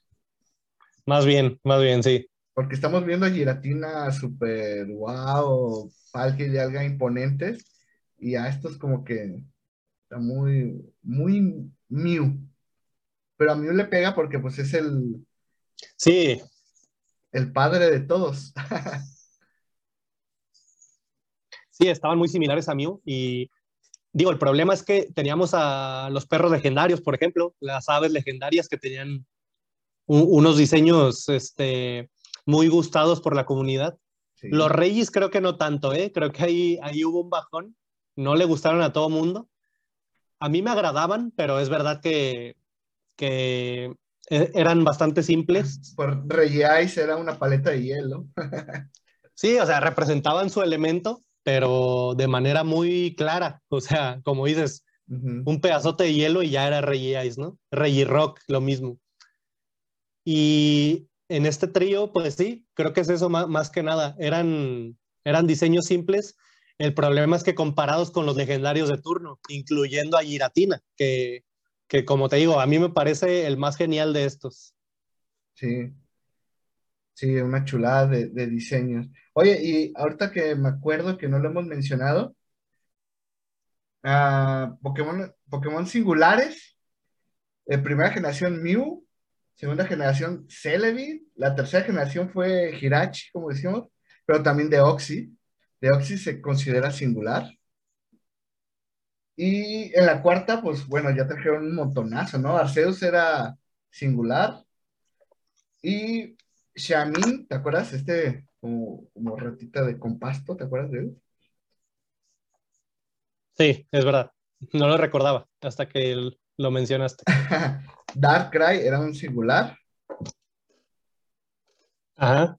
Y fue la primera vez que vimos un legendario nacer de huevo. y que evolucionara. Era eh, Fione que evolucionaba a Manafi, hasta le hicieron una película, ¿te acuerdas? Es verdad, es verdad, eso, eso estaba un poco raro ¿eh? este tema, porque, o sea, siendo legendarios, también es como, como lo que te digo, de que creo que Arceus no debería ser capturable. Tal vez los legendarios tampoco deberían poder nacer en sí, sino que ya fueran entes que existen y ahí están. Pues eso sí, eso, eso sí se lo respetan, digamos, un poco, porque si los atrapas, pues ya no vuelven a salir en ninguna parte del juego, nomás están una vez. Eso sí, aunque como te digo, no se explica cómo nacen, y este se sabe que nace de un huevo. Ajá. Bueno, sí se, pues sí se explica, ¿no? Como ahorita que decíamos que Arceus fue el que fue dándole, creándolos y, dándole su, su, rol, ¿no? En el mundo.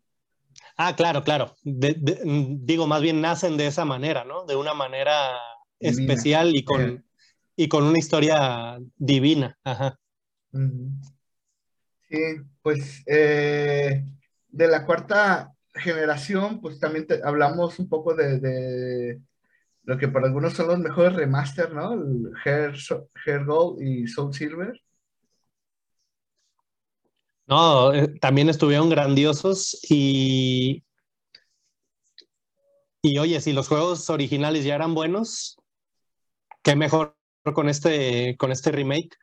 Creo que ya también le hacían falta, ¿eh? Ya, ya se empezaban a sentir un poquito viejos los originales y llegó en buen momento su remake. Sí, no, creo que no podemos hablar cosas que ya no, que no hayamos dicho ya eh, ahorita que hablamos de ellos, pero pues hay que mencionarlos, ¿no? Que eran parte de la cuarta generación y que fue una chulada, recomendable totalmente. Totalmente, si, si es posible adquirirlos, porque fíjate que un tema es que se han encarecido todos los juegos retro de Pokémon, ahorita están por las nubes. Yo intenté comprar ya fuera un Pokémon platino, un, un, diamante, perla, están por las nubes los precios, la verdad. De hecho, ahorita que lo mencionas, yo llevo rato tratando de conseguir el platino y el blanco, cualquiera, blanco, negro o blanco negro 2. Y no, ¿cómo, cómo están complicados, eh? Y caros, los que hay están caros. Es, lo que hace el coleccionismo, porque el coleccionismo y la especulación, ¿no? Hay gente que, que ve oportunidades de mercado, o sea, compra algún juego que, que a lo mejor el vendedor no sabe lo que tiene entre manos lo compra barato y lo vende caro, se, se van encareciendo este tipo de juegos retro que tienen mucha demanda y, y bueno, algunos quisiéramos simplemente jugarlos, no tanto por coleccionar, ¿no? Sino que no nomás quieres tenerlos ahí para exhibirlos, sino que quieres jugarlos y se hace difícil con este tipo de temas. Sí, sí, sí, la verdad es un, un tema aparte que, pues, que se está viviendo ya desde hace varios años con estos juegos eh, viejos de, Pokémon, que ya son clásicos. Y bueno, retomando un poco de, la cuarta generación, ¿cuál fue tu favorito? Fíjate que está un poquito difícil porque me gusta, por ejemplo, Garchomp, se me hacía muy bueno. Sí pero yo creo que aquí va más por, por un Pokémon que tuve en mi equipo, que a lo mejor no será gran cosa, bueno, eso creo yo, pero me ayudó mucho y es como esas veces que dices, siempre estuvo ahí, ¿sabes? Para ayudarme. sí. Eh, y esa sería Luxray, creo que se llama. ¿Recuerdas? Oh. un Pokémon tipo eléctrico. Sí, claro que sí, porque era el eléctrico siniestro que no era siniestro. Sí, pero oye, me, gustaba su diseño. Muy imponente, era eh, como un león negro. Sí, y pues era bueno tener un Pokémon eléctrico eh, desde más o menos temprana la aventura en tu equipo. Oye, que después, yo, que después se hizo meme, ¿no? Con el tema de, que muere en el hielo. Y... Sí, sí, bueno. ¿Y qué me dices del tuyo? Fíjate que yo ando, ando por las mismas, más o menos, porque también Garchomp Vaya, vaya Pokémon, ¿eh? Imponente. Se ve que te gustan los dragones. sí, pero no, fíjate, aquí voy a cambiar porque no tiene nada que ver con la, la, la película o el protagonismo que le han dado y lo famoso que es, porque sí es, yo creo que de los más famosos en el mundo. Yo, pues yo porque me, me gustó, me gustó su diseño, me gustan sus tipos de, lucha a, cero y es Lucario. Lucario a mí me gusta muchísimo. Sí, es verdad, se hizo muy popular, pero además era muy fuerte en el juego. O sea, era, era una gran adición tenerlo en tu equipo porque te iba a ayudar mucho. Entonces, por donde le veas, creo que es una buena elección. Sí, y no era como, como Garchomp que, que lo conseguías ya muy adelante. Este desde como la mitad del juego más o menos ya podías conseguir un, un Riolu y, y entrenarlo, pues. Y como dices, era muy fuerte, estaba muy roto para su tiempo en dentro del juego, pues. Sí, es que fíjate que ahí hay un tema, ¿eh? Porque por ejemplo, hablábamos también de Metagross, ¿no? En, la generación pasada. Sí. Y en, el transcurso del juego no te sirven tanto estos Pokémon porque te salen hasta el final. Entonces, está muy bien en competitivo y para el postgame y todo, pero a lo mejor tú buscas un Pokémon que te salga más o menos al inicio y que te sirva también para, para completar la historia. Entonces, Ahí está debatible qué es mejor, ¿no? Si a lo mejor uno no, tan fuerte, pero que te guste y que encuentres al principio, o uno con un diseño así como, como Garchomp o Metagross, pero que ya lo encuentras hasta el final. Sí, sí, pues ese es el, factor cariño, ¿no? Y, eso fue lo que tuve pues con, con, con Lucario. No tanto porque se hizo famoso por el anime y su película, sobre todo. Bueno, pues muy, muy bien. Este. Bueno, mención, honorífica a Darkrai, ¿eh? también es una chulada. Es bueno, es bueno. Apenas te iba a preguntar que qué otro, qué otro te agradaba aparte. Es que había muchos diseños muy buenos, dijimos. Y sí, eh. Los mismos legendarios y Darkrai, te digo. Chulada, ¿eh? Fíjate que a mí uno, me gustaba su diseño, pero considero que es feo, pero se me hacía muy, como muy transgresor su diseño, era Spiritomb, porque aparte, uh, sí. aparte su combinación de tipos, y digo, a mí me agradan los tipos fantasma, eh, pues no sé, era otro que me gustaba bastante tener en mi equipo. Sí, y, no era, eh, y no era un Pokémon que lo conseguías eh, fácilmente, o sea, había un método para conseguirlo. O sea, lo hacía más llamativo. Otro de estos, ¿no? Como con Milotic, que les gusta hacernos batallar. sí, sí, la verdad. Y fuerte, como dices, el espíritu es muy fuerte. Era bueno su diseño medio rarón, pero eso también me gusta, que no sean que no sean diseños tan planos, que, que sean ahí medio, medio raros y místicos también. Sí. Oye, ya no, ya no lo mencionamos, pero creo que, que va implícito pues ya el tema de, las ciudades caen más grandes, ¿no? Los, los climas mejores cada vez y, obviamente pues los gráficos cada vez mejores, ¿no? Sí, va, aumentando y, y pues claro, o sea, con, el cambio de hardware siempre tú esperas que, en un nuevo juego de Pokémon que sale en la nueva consola eh, tenga este tipo de cosas, ¿no? A lo mejor ya no es tan impactante con cada juego que sale porque hemos visto pues ya muchos juegos a, tope con, los gráficos y con, la tecnología, pero en ese entonces yo creo que todavía teníamos capacidad de sorpresa. Sí. No, y, el de 10 no solo con Pokémon, pues, o sacó muchos juegos que revolucionaron esa misma generación en el Nintendo 10. Sí, bueno, también hay que decir que la pantalla táctil en su momento cambió la forma de jugar. A lo mejor ya ahorita no está tan vigente porque no se fueron por ahí las consolas portátiles, ¿no? Sí, ya no. lo vimos con el Switch. O sea, pero en su tiempo, bueno, eh, sí fue una revolución jugar en pantalla táctil y sobre todo tener dos pantallas. Era algo que no se había visto en, en una consola portátil. No, no, no. Nadie se imaginaba lo que Nintendo iba a, a sacar entre manos. Siempre tiene algo nuevo que ofrecernos Así Nintendo. Nunca sabemos qué va a con qué va a salir. Y pues bueno, yo creo que hasta aquí le, le vamos a dejar por el día de hoy, porque este es un tema larguísimo, que podemos aventarnos un podcast de 24 horas hablando de solo de Pokémon, y a lo mejor nos hace falta tiempo, ¿eh?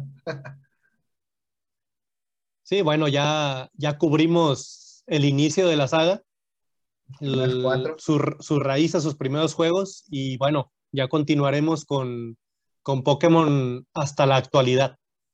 Es correcto, es correcto. Entonces, eh, vimos una, dos, tres, cuatro generaciones. Hasta aquí le, le- le vamos a dejar.